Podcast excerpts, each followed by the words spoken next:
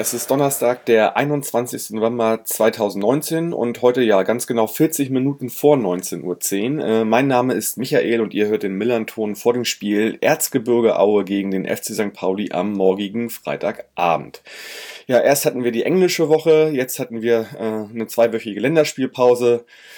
So ein bisschen mehr Verteilung wäre schon ziemlich wünschenswert. Ähm, aber gut, es ist wie es ist. Und ähm, ja, ich komme gleich zu meinem heutigen Gesprächspartner, äh, der gleichzeitig auch seinen Premierenauftritt hier beim Millanton hat. Ich begrüße Tobias. Moin, Tobias.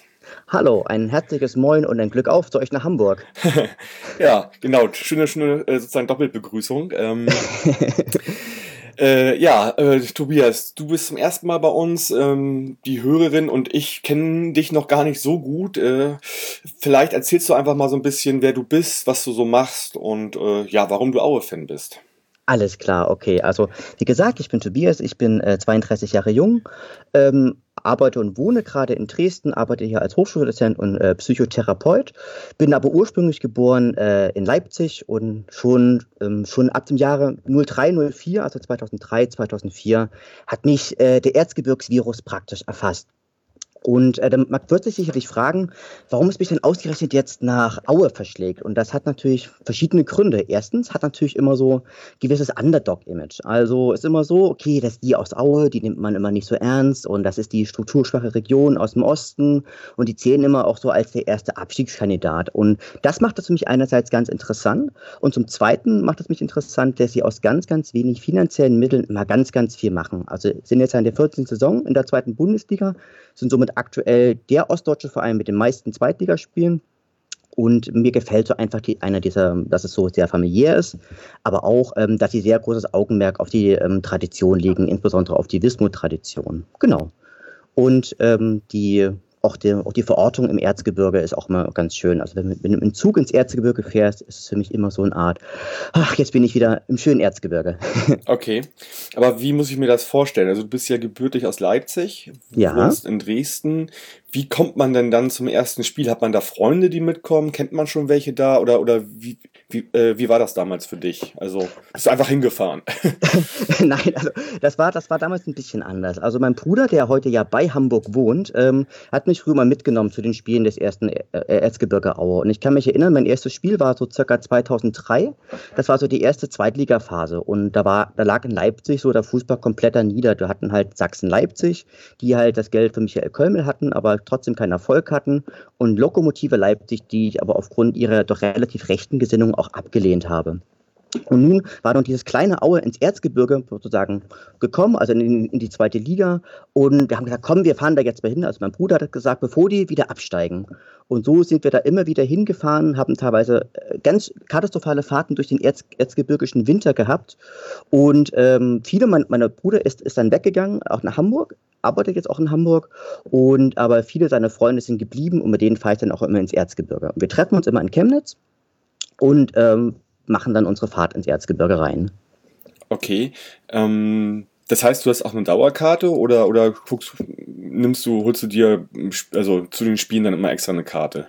Also ich mache mir immer extra eine Karte, weil ich aktuell ja arbeitstechnisch so stark eingebunden bin, dass ich es leider auch nicht mehr so ganz zu jedem, jedem Spiel schaffe. Aber mhm. wenn ich wieder mehr, wenn ich wieder mehr Zeit habe und mehr Luft auch habe, dann würde ich mir definitiv auch eine Dauerkarte holen. Mhm. Die gibt es da auch noch äh, bei Aue, also bei St. Pauli ist das ja schier unmöglich, eine zu bekommen, wenn man eine, wenn man noch keine hat. Ist das bei, bei Aue entspannt oder? Definitiv. Also du hast da so deine Alteingesessenen und die sitzen auch jedes Jahr auf demselben Platz und da gehen die auch nicht, auch nicht weg von. Also in Aue ist es relativ einfach, eine, ja, eine Dauerkarte zu bekommen. Und auch, glaube ich, relativ erschwinglich, muss man sagen. Ich glaube, irgendwas mit 350 Ocken, also das ist wirklich sehr machbar. Ja, okay. Also da kriegt man noch eine Dauerkarte. Und Richtig, genau. Zwei Fragen habe ich dann noch zu Dresden sozusagen. Also wie lange fährt man dann von Dresden mit der Bahn bis nach Aue? Also ich fahre meistens die Strecke von äh, Dresden nach Chemnitz, das ist eine Stunde, und von Chemnitz nach Aue sind es meistens noch mal eine, anderthalb Stunden, also circa zweieinhalb Stunden bist du unterwegs. Ja, okay. Mhm. Und sag mal, wenn du in Dresden äh, lebst, so wie ich das von außen wahrnehme, gibt es da ja schon eine große Rivalität zwischen Dynamo und Aue. Äh, äh, nimmst du das irgendwie wahr so im täglichen Leben oder ist das gar nicht so ein Thema? Also, die, also definitiv ist mir bewusst, ich da, dürfte jetzt nicht mit einem Auerschal durch, durch Dresden laufen. Also das ist nicht zu empfehlen. Na, und du musst, musst mal gucken, wo du dich in Dresden gerade rumtreibst. Also wenn du dich natürlich ähm, vor der Hooligan-Kneipe rumtreibst mit einem Aueschal, dann musst du relativ flink sein, äh, um da auch wieder äh, wegzukommen. Ja, das und, ist so das gleiche, als wenn man mit einem St. Pauli-Schal dann durch die Gegend geht, wahrscheinlich. Richtig, genau. Also so ein bisschen, also St. Pauli hat, hat in Dresden ja nicht den besten Ruf. äh, genau, aber was, was natürlich. Das beruht auf Gegenseitigkeit natürlich so. Richtig, genau. Richtig, genau. Und grundsätzlich gesehen, also Dresden ist natürlich klar beherrscht von, von Dynamo Dresden. Und Dresden zieht natürlich auch aus den ganzen Randgebieten natürlich auch ähm, ganz, ganz viele Fans. Also das geht fast bis nach Chemnitz rein und fast, fast bis nach Leipzig rein. Das sind eher die, die dann, die dann nicht zur RB gehen wollen, in Leipzig oder so. Die fahren dann eher, eher zu Dynamo Dresden. Na? Mhm, klar. Genau, aber eher andersrum ist es, ist es, glaube ich, ein bisschen entspannter. Also letztens war ja auch das Sachsen-Derby ähm, zwischen Aue und Dresden und da hatte ich auch einen Dresden-Kumpel mit dabei. Und der saß auch mit uns auf der Tribüne und ist halt kein einziges Mal angepöbelt worden. Und das war eigentlich alles super, super äh, familiär und super äh, freundschaftlich. Aber andersrum habe ich halt auch schon so Szenen erlebt, ähm, dass das auch schon mal andersrum halt auch schief gegangen ist. Insofern ist das Klima manchmal auch ein bisschen anders. Ja, wie immer im Leben, äh, guck, äh, schau zu, wo du bist gerade, guck dich um, schau, was du anhast und äh, kombinier das miteinander und äh, zieh daraus deine Schlüsse. Das ist immer äh, der beste Ratgeber im Leben wahrscheinlich. Richtig, genau. genau, das hast, hast, du absolut recht. Ja. Ja, ähm, lass uns doch mal so ein bisschen in das Sportliche einsteigen. Ähm, ja.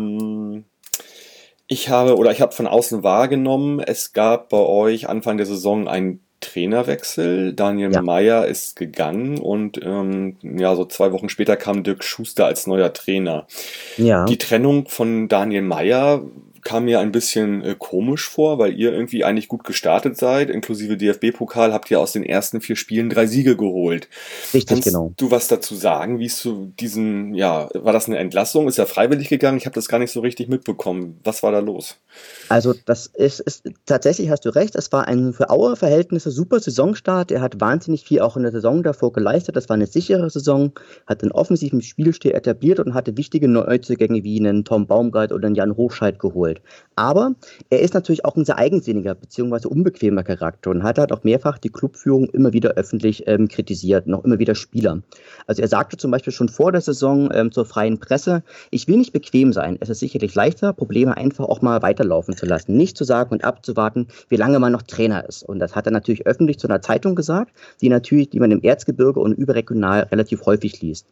Und dann hat er sich natürlich auch noch über die Qualität des Stadionsrasen beschwert, hat sich ähm, der hat sich mokiert über die Neuzugänge, die nicht mit ihm abgesprochen worden seien, wie zum Beispiel Marko Miheovic, wo er behauptet hat, er sei überhaupt gar nicht fit. Und hat sich auch über den Ort des Trainingslagers unzufrieden gezeigt. Und ist dort wohl auch ein paar Mal mit dem starken Mann, mit dem Helge Leonhardt, ähm, kollidiert.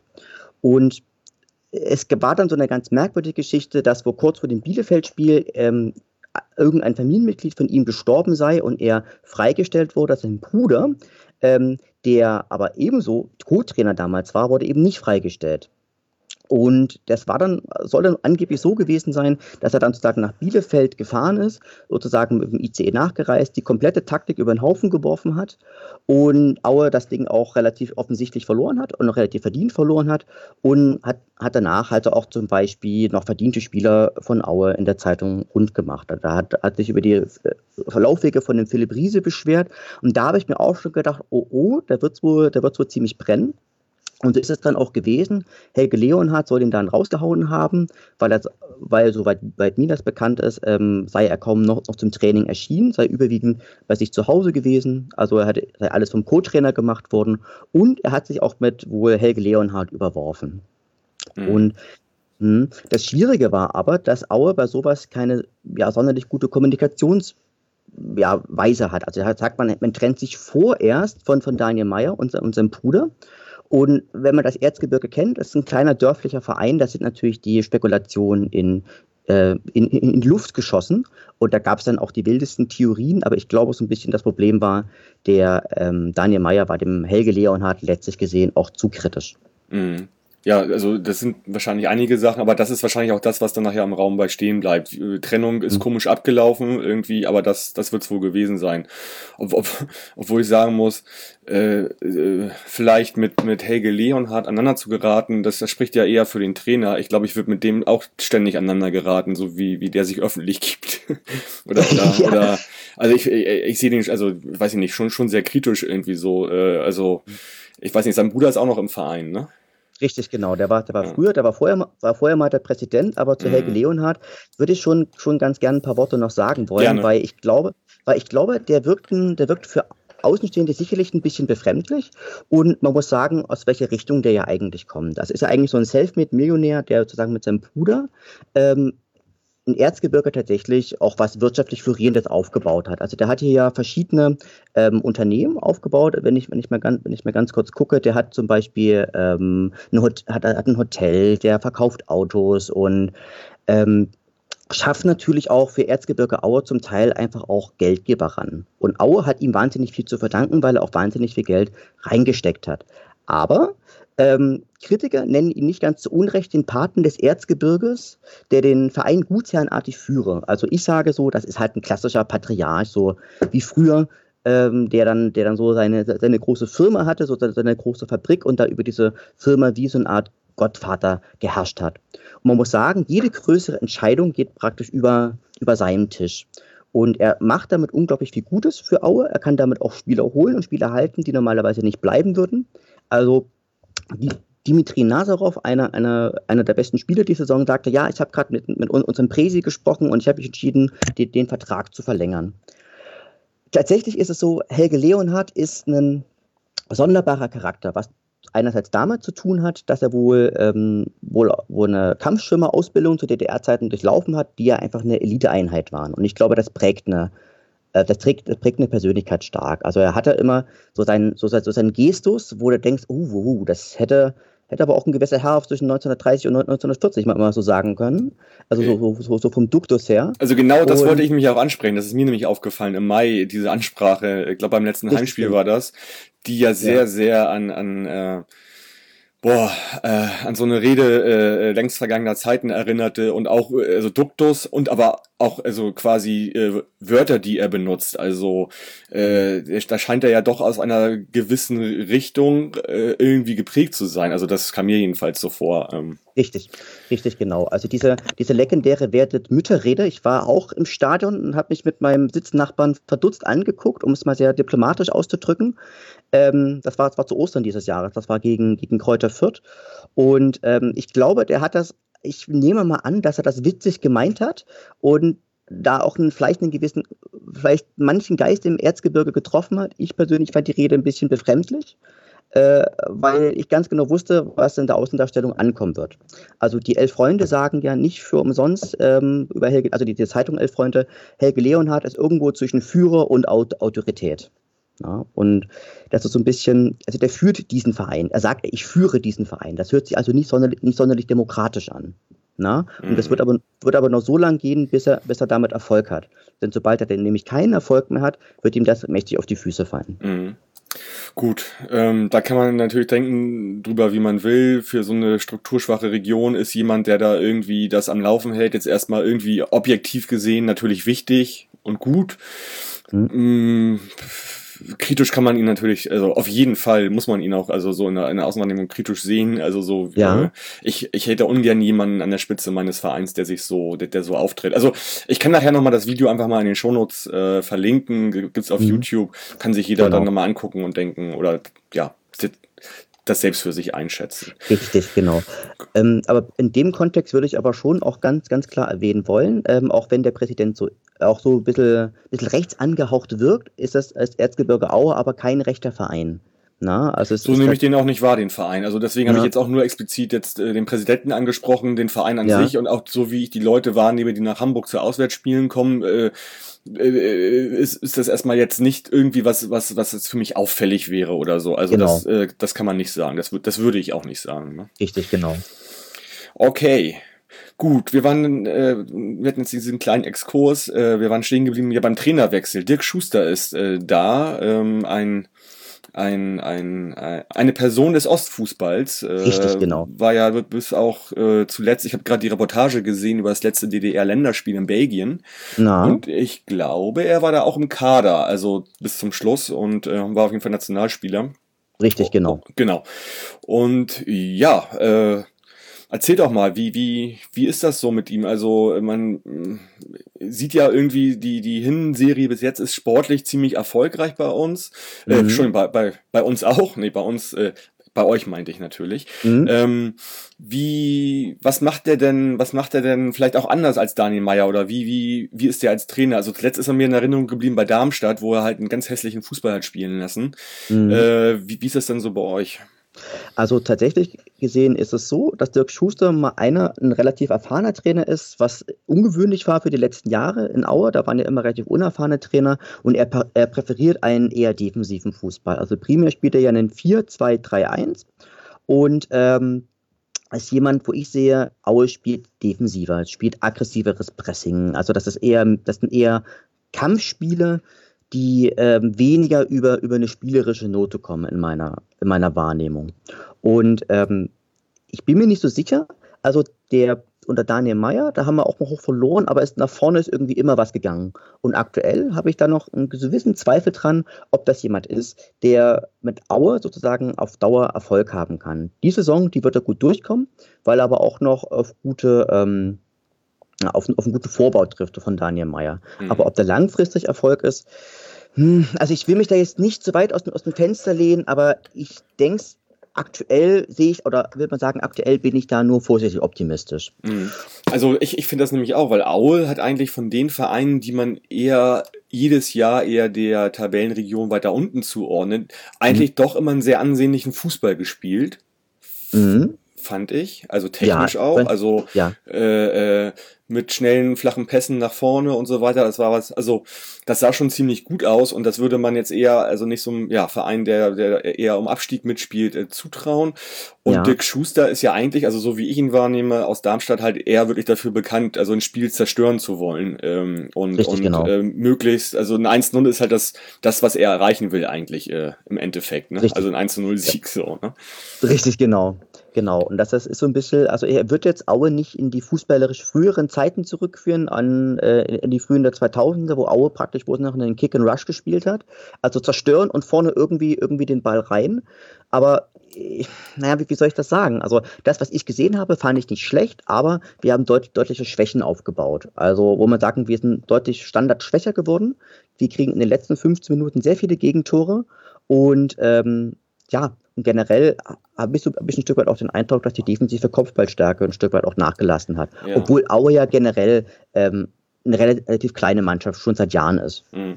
Also ja. wenn ihr in der letzten Fülle schon viele Gegentore bekommt, das ist bei uns ja genauso. Das heißt ja wahrscheinlich, dass es bis zur 75.0 steht und das Spiel endet mhm. nachher 2-2 oder so. Könnte ich mir vorstellen, wenn das, wenn das denn so ist. Richtig, Aber genau. äh, ich weiß gar nicht, ob ihr auf äh, zwei Tore kommt, denn euer wichtigster Spieler, ähm, Philipp Hochscheid, fehlt, ne? Äh, äh, Jan Hochscheid. Jan, äh, Jan, Entschuldigung, Jan Hochscheid fehlt, genau. genau. Der ist, äh, hat aktuell vier Tore, zwei Vorlagen, sechs Scorerpunkte insgesamt, ist aber ja. in Karlsruhe vom Platz geflogen, ne? Ja, genau und auch nicht ganz zu Unrecht wohlgemerkt. Also der ist, der ist zwar, der ist zwar weggerutscht und ähm, aber er trifft dann halt voll, voll mit offener Sohle und insofern, ja, also es ist eigentlich ein sehr, sehr, sehr fairer, ein sehr, sehr kluger Spieler. Ist, ist jetzt passiert, dass wir müssten die nächsten zwei Spiele ohne ihn auskommen.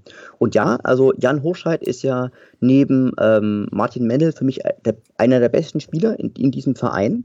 Ich bin aber vorsichtig optimistisch, denn ähm, wir haben in diesem Jahr erstens sehr, sehr viele Torschützen. Also Dimitri Nazarov mit 5, Pascal Testro 3, Florian Krüger 2 und Tom Baumgart. Mhm. Und nicht, nicht zu vergessen ist, dass ähm, zum Beispiel auch ein Florian Krüger die Position genauso spielen kann. Das ist ein 19-jähriger Junge oder 20, der einen unglaublich guten Pass hat und ein unglaublich gutes Auge. So ein bisschen wie der Jan, wie sozusagen der junge Jan Hochscheid. Aber tatsächlich ohne Jan Hochscheid dürfte es bedeutend schwerer werden. Hast du recht. Ja, gut, klar, Nazarov, Testro sind ja auch bekannte Namen in der zweiten Liga. Ähm, die äh, muss man auch immer vor Angst haben, das ist ganz klar. Vor allen Dingen auch, wenn man mal guckt, wie so die Statistik ist. Also äh, jetzt für uns aus unserer Sicht nicht ganz, nicht ganz so schlimm wie gegen Heidenheim, aber schon doch auch sehr desaströs, was wir äh, gegen euch äh, in den letzten Jahren gespielt haben. Da war immer nicht so sehr viel zu holen. Ich glaube jetzt äh, äh, übergreifend sind das schon wieder, weiß ich nicht, fünf, sechs Spiele, die wir nicht gegen euch gewonnen haben. Ja. Und äh, insgesamt ist das wohl so, ihr habt ja zehn Siege, fünf Unentschieden, zwei Niederlagen, die wir da als ähm, ja, Bilanz in der zweiten Liga haben. Das spricht schon sehr stark für euch. Was eigentlich Ja. noch viel stärker für euch spricht in diesem Spiel ist, dass ihr zu Hause bisher kein Spiel verloren habt, also vier Ja. Siege, zwei Unentschieden und wir genau andersherum bisher zwei Unentschieden auswärts und vier Niederlagen. Richtig, genau. Ähm, das spricht jetzt erstmal nicht sozusagen dafür, dass wir da was holen, aber ich glaube, das ist vielleicht sogar die Chance, äh, das einfach mal zu drehen. Also irgendwann werdet ihr die nächste, die erste Niederlage zu Hause haben. Das lässt sich Mhm. in der zweiten Liga gar nicht vermeiden. Und wir werden auch irgendwann mal, zumal wir halt auswärts auch immer recht knappe Ergebnisse hatten, wo wir durchaus hätten auch mal gewinnen oder zweimal gewinnen können. Äh, äh, wäre das jetzt so ein Spiel für mich, so wie ich das gesehen habe mit der Bilanz, da wären wir jetzt mal fällig, finde ich. Ähm, Das stimmt, ja. da, hast, du- da hast du recht, aber ich denke, der Punkt, der, der gegen, gegen St. Pauli spricht, dass ja 15 Spieler verletzt sind, also auch wichtige Spieler verletzt sind. Ja, völlig richtig, genau. Ja. Also das ist ja bei uns ein Dauerzustand. Also das variiert ja eigentlich immer so, sag ich mal. Also 15 ist ja schon wieder ein sehr hoher Wert. Äh, wenn man mal äh, Luhukais Aussagen sieht, der auch nur noch mit dem Kopf schütteln kann, der sagt ja selbst, also ich bin hier irgendwie angetreten im äh, April und da war die äh, Verletztenliste schon sehr hoch und ich dachte eigentlich, ich könnte das stabilisieren und es ist noch mal schlimmer geworden. Also es gibt anscheinend Sachen, die er nicht beeinflussen kann. Ja. Also äh, ja, wir haben sehr anfällige Spiel Spieler, also sehr anfällig für Verletzungen. Das äh, ja ist so. Ich mag die jetzt Mhm. auch gar nicht alle aufzählen. Also ich glaube, die wichtigsten wahrscheinlich wird ähm, Mölle Dalimong nicht spielen. Mhm. Äh, hat sich Guter Mann. super guter Mann, einer der besten Mittelfeldspieler der zweiten Liga. Mhm. Äh, hat, hat Oberschenkelprobleme nach seinem Länderspiel einsetzen. Äh, James Lawrence, Glückwunsch. Ähm, hat sich für die, hat sich mit Wales für die EM qualifiziert, aber äh, kam wieder und hat ununterbrochen musste sich übergeben. Da weiß keiner genau, was der eigentlich hat. Mhm. Äh, und zudem, ja, Oberschenkelprobleme äh, bei Diamantakos, der auch nicht spielen wird, eigentlich unser wichtigster Stürmer. Mhm. Äh, und so weiter und so fort. Bubala ist irgendwie, Ja. hat den Ball ins Gesicht bekommen im Training, äh, hatte einen Knockout, einen Blackout und ist dann aufs Knie gefallen, hat sich das Knie Ja. verletzt. Also das sind auch Sachen, da kannst, das kannst du dir ja nicht, nicht ausdenken eigentlich. Ja. Also, ja, wir mögen die gar nicht alle aufzählen. Wichtig ist, wer da auf dem Platz steht am Freitag und, aber äh, da, das ist wieder so eine Geschichte, da ist Luhu Kai, finde ich, auch gut, äh, mit so einer Situation dann dort doch irgendwie umzugehen und dann doch die bestmögliche Taktik mit dem Spielermaterial zu besetzen, die es da gibt. Also da vertraue ich ihm auch, dass er da morgen nichts auf dem äh, Platz äh, taktisch bringt, was nicht zu den Spielern passt. Insofern muss man mal gucken. Also ich könnte mir auch vorstellen, dass vielleicht mal ähm, Henk Fährmann von Anfang an jetzt vielleicht reinkommt, was eine Mhm. ganz andere Spielweise bedingt, als wenn halt Diamantakos spielt. Da bin ich mal gespannt. Äh, Flum fällt auch noch aus, äh, der jetzt auch ja die letzten Spiele gespielt hat, also als Sechser im defensiven Mittelfeld. Mhm. Insofern, Genau. da können wir sehr, sehr ge gespannt sein, was da morgen Abend auf dem Platz Mhm. steht. Und da wird es bestimmt auch wieder die ein oder andere Überraschung äh, ja, vielleicht geben, vielleicht Spieler, die, noch, die schon lange nicht mehr auf dem Zettel waren, wie zum Beispiel auch Jakob Bettenacek zum Beispiel, ähm, der jetzt gar nicht unbedingt da im Fokus ist. Sowas kann alles passieren. Schauen wir mal. Aber für, für wen ich wirklich Respekt habe, das ist Marvin Knoll, die Nummer 5 aus eurem defen- defensiven Mittelfeld, der ja nun echt eine, echt eine Waffe so bei den Standards einfach auch ist. Ja, äh, ja. Also da wäre auch tatsächlich mal wieder ein Freistoßtor wirklich fällig. Also was Ecken betrifft, jetzt eher nicht so nicht so gut irgendwie Mhm. und auch lange kein Freistoß mehr direkt verwandelt. Und äh, ja, also äh, ja, ich glaube ja auch Lukai wünscht sich von ihm, wenn man das so wahrnimmt, mehr so Liederqualitäten und kitzelt halt seine Leistungsträger halt auch. Und ich hoffe, er hat ihn richtig gekitzelt, so dass er, also ich denke mal, der wird morgen spielen, weil wie Ja. gesagt die Optionen fehlen. War jetzt auch nicht immer Stamm die letzten Spiele. Ähm, und ja, schauen wir mal. Also ja, vielleicht geht er auch wieder zurück äh, in die Innenverteidigung. Da wissen wir auch noch nicht, wie das da so aussieht. Also Ziereis scheint fit zu sein. Toi, toi, toi, dreimal auf Holz geklopft, der ja auch sehr verletzungsanfällig ist. genau. Und insofern, ja, ähm, schauen wir mal, was, also, ja, wahrscheinlich Olsen, Östigard in der Abwehr, Ziereis. Auf links wird dann die Geschichte sein. Also, Tja, vielleicht kriegt er vielleicht sogar mal so einen, so einen Hornschuh. Der müsste fit sein, hoffe ich jedenfalls. Vielleicht mal Hornschuh auf links die Chance oder so. Muss man mal gucken. Ähm, ja. Also ich, was ich, was ich definitiv allen, allen St. Pauli-Fans versprechen kann, ähm, es wird morgen, erstens gibt es in Aue erstens den legendären Nudeltopf einen den lohnt, keine, lohnt sich zu ko- keine Aue-Folge ohne Nudeltopf. Da ist er wieder. genau, der goldene, goldene Nudeltopf. Und zum Zweiten äh, kann ich auch noch den, ähm, den, den St. Pauli-Fans versprechen, es wird, glaube ich, morgen ein sehr unangenehmes Spiel werden. Also Aue ist zu Hause ganz äh, unangenehm zu bespielen, die sind wahnsinnig lauf- und äh, zweikampfstark und die nutzen, die sind einfach auch eine eingespielte Mannschaft. Ja, und ich denke, das wird für, wird, wird für St. Pauli morgen ganz, ganz schwer. Ich glaube, wer aber gerne von euch gegen uns trifft, ist zum Beispiel ähm, Boris Tatschi äh, oder Taski. Taski heißt er, glaube ich, wirklich. Der, der trifft auch äh, ganz gerne gegen uns. Und ähm, aber ich glaube, es wird morgen ein sehr in, intensives und kampf, kampfbetontes Spiel in einem, in einem hitzigen Stadion werden. Mhm. Ja, klar, also darauf kann man sich ja einstellen. Irgendwie Flutlichtspiel und in Aue, wie gesagt, da ja, spielt man nicht gern. Ich habe ja irgendwie eines der, der, der interessantesten Spiele, die ich diese Saison wahrgenommen habe, war ja euer 4-3-Sieg gegen Nürnberg. Da war ja, Ja. Halligalli sozusagen ähm, Ja. als neutraler Zuschauer und natürlich, wenn man Aue-Fan ist mit dem Endergebnis, das war schon ein, ein Kracher, was da, das ging ja in den letzten Minuten rauf und runter, Elfmeter verschossen, Elfmeter reingemacht und hast du nicht Genau. gesehen, ne? Genau. Ich war im Stadion äh, im Spiel. Also für mich persönlich, also es vielleicht, vielleicht nicht übertreiben, aber für mich persönlich war es echt ein, echt ein Jahrhundertspiel. Sowas habe ich noch nie erlebt. Und man sagt in Aue, man braucht, wenn man zur Aue fährt, immer, immer Herztropfen.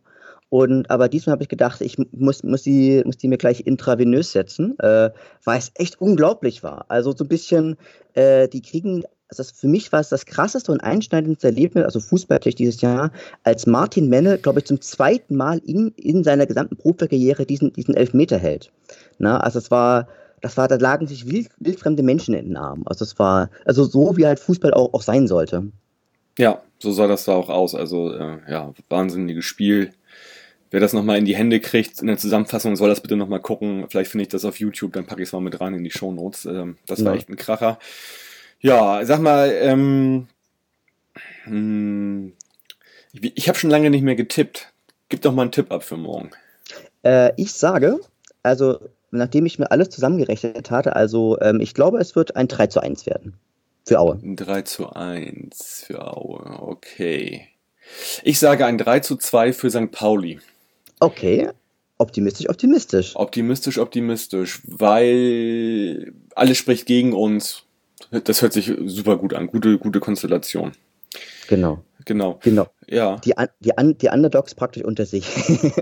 ja, ja, genau. Ähm, sag mal, hier Nudeltopf. Äh, hatten wir gerade, was ist denn, ähm, also der Auswärtsblock ist so gut wie ausverkauft, gibt wohl noch ein paar Karten an der Tageskasse morgen Abend. Da sollte man sich ranhalten. Ähm, ja. wenn ich aus Hamburg äh, nach Aue komme, was ich nicht tue, äh, weil ich übrigens, ach nebenbei, ich bin das ganze Wochenende im, äh, Wochenende in Berlin. Wer also morgen Abend im Oberbaumeck das Spiel Aue gegen St. Pauli guckt, ähm, kann mit mir zusammen oder mit mir ein Bier trinken oder mir, mir am besten eins ausgeben. ähm, ich werde in Berlin sein, weil ich am Samstag das Spiel Union gegen Gladbach gucken werde. Ähm, und Schön. äh, auf Einladung von Tim Pritloff, darauf freue ich mich schon. Wie gesagt, morgen Abend bin ich aber erstmal im Oberbaumeck, um natürlich meine Mannschaft zu sehen. Und wer da ist, kann gern vorbeikommen. Also wenn ich als, als Hamburger äh, nach Aue fahre, äh, ja, wie ist das, wenn ich jetzt, sagen wir mal, mit, mit, einem, mit einem Bus, einem Kleinbus, mit einem Pkw komme, wie ist das mit Parken da, wie ist es mit Verköstigung, muss, man, muss ich auf irgendwas achten oder? Nee, also grundsätzlich gesehen mit Parken ist, ist rund um das Stadion relativ, relativ schwierig. Also es, da gibt es immer so, immer so eine Tankstelle, wo man sich hinstellen kann. Da muss man aber relativ früh da sein. Es gibt ähm, Gästeparkplätze, ähm, die sind ein bisschen außerhalb, da musst du ein bisschen laufen, wirst du von der Polizei hingeführt, gegebenenfalls. Und ähm, aber du findest in Aue findest du irgendwas zum Parken. Ähm, die Aue-Fans sind in aller Regel in, in, entspannte Zeitgenossen. Also das heißt, in der Regel wird man nicht, wird man nicht bepöbelt, also Idioten gibt es natürlich überall. Verköstigung ist natürlich reichlich vorhanden. Neben dem legendären Nudeltopf ähm, gibt es auch andere Sachen, die dem Nicht-Veganer zusprechen. Also wer, wer vegan ist und in Aue was essen möchte im Stadion, für den sieht es leider schlecht aus. Und ähm, was muss man, muss man leider so sagen.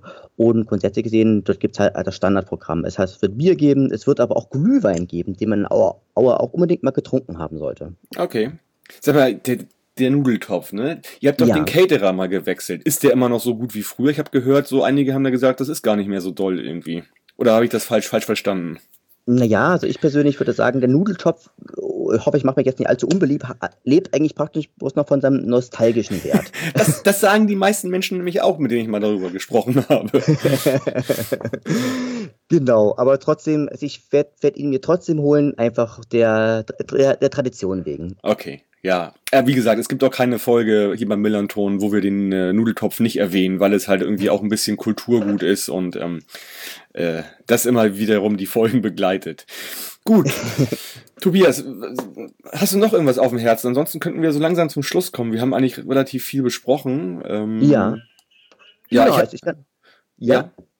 Also ich kann sagen, dass ich mich auf das Spiel ähm, immer eigentlich ganz doll freue. Also ich bin auch bei nahezu jedem Auswärtsspiel in, in, in St. Pauli dabei. Wie gesagt, mein Bruder wohnt ja jetzt bei Hamburg und ich mag St. Pauli als Verein wahnsinnig sehr. Es hat ein wunderschönes Stadion, ist ja auch wunderbar gelegen mit diesem, mit diesem Dauerjahrmarkt und ich persönlich habe immer eine sehr angenehme Erfahrung mit, mit, mit St. Paul, St. Paulianern gemacht. Also Ja. bin, nie, bin nie angepöbelt worden und da trinkt man, trinkt man Bier zusammen und das ist echt, ich finde das, ich finde das immer sehr, sehr angenehm. Und Ja. ich werde auch in der Rückrunde auch wieder bei, bei St. Pauli aufschlagen. Okay, dir ist aber schon klar, dass der, dass der Jahrmarkt, also der Dom nicht immer ist, ne? Auch wenn der sehr oft ist. Also, also tatsächlich, also tatsächlich. Du bist immer da, wenn der ist, wahrscheinlich, ne? Richtig, genau. Und deswegen wirkt es auf mich subjektiv so, als wäre der immer. Ja, das stimmt. Also er ist dreimal im Jahr für vier Wochen jeweils. Äh, Aber das, wie gesagt, wenn man, wenn man äh, dreimal im Jahr zu den falschen Zeitpunkten da ist, kann man das so wahrnehmen. Das, das, das ist allerdings richtig. Moment, momentan ist er ja auch wieder. Ne? Genau. Genau, es Und, gibt äh, immer den, den, den Frühjahrs-, den Sommer- und den ja, äh, Weihnachts-, Winter-, Winterdom, halt diese drei, drei Male. Ne? Richtig, genau. Also äh, wisst ihr, das, das wusste ich nicht. Gut, gut, dass du mir gut, dass du mir Nicht, dass das du mal enttäuscht sagst. bist beim nächsten Mal, dass, dass, Ja. da, dass da wieder gebaut wird und du dich wunderst, dass sie da Bomben entschärfen. Äh, wenn nämlich nicht gerade Dom ist, dann stehen überall Schilder, hier bloß nicht lang gehen, hier werden gerade Bomben entschärft. Wenn aber Dom ist, scheint das nicht so eine große Rolle zu spielen. Oha, oh. Ja, also das nur mal so nebenbei. Ich vermute mal, der Dom, der wird dann einfach die, die Bomben dann einfach auch stillstellen. Ja, vermutlich, ja. Genau. Ja, äh, wir sprechen ja Montag äh, gleich wieder miteinander über das Spiel. Ähm, Ja. Dazu hole ich Biane, St. Pauli-Fan, der ja als äh, St. Pauli-Fan nach Aue reist. Das heißt, du und er, ihr werdet beide im Stadion sein. Ihr Mhm. könnt äh, darüber sprechen. Ich werde es ähm, am Fernsehgerät sehen und so kriegen wir zu dritt, glaube ich, eine ganz gute Übersicht, was da beim Spiel gelaufen ist am Freitag. Genau. Alles klar. Gut, da Tobias, mich dann- sehr drauf. Ja, recht vielen Dank für deine Zeit heute Abend und Ja, äh, kein erstmal, also jetzt nicht, nicht viel Glück und alles Gute für morgen, aber hab, hab irgendwie für dich eine gute Zeit, so vielleicht. Ähm, Genau. Das wünsche ich, das wünsche ich allen, allen St. Pauli-Fans natürlich auch. danke, alles klar. Genau, und den, den Auswärtsfahrerinnen, äh, ja, den wünsche ich morgen dann ein schönes Spiel, ein erfolgreiches hoffentlich aus unserer Sicht und äh, ja, bis zum nächsten Mal. Äh, bleibt gesund, Forza und macht's gut. Bis dann, ciao, ciao. Ciao, ciao.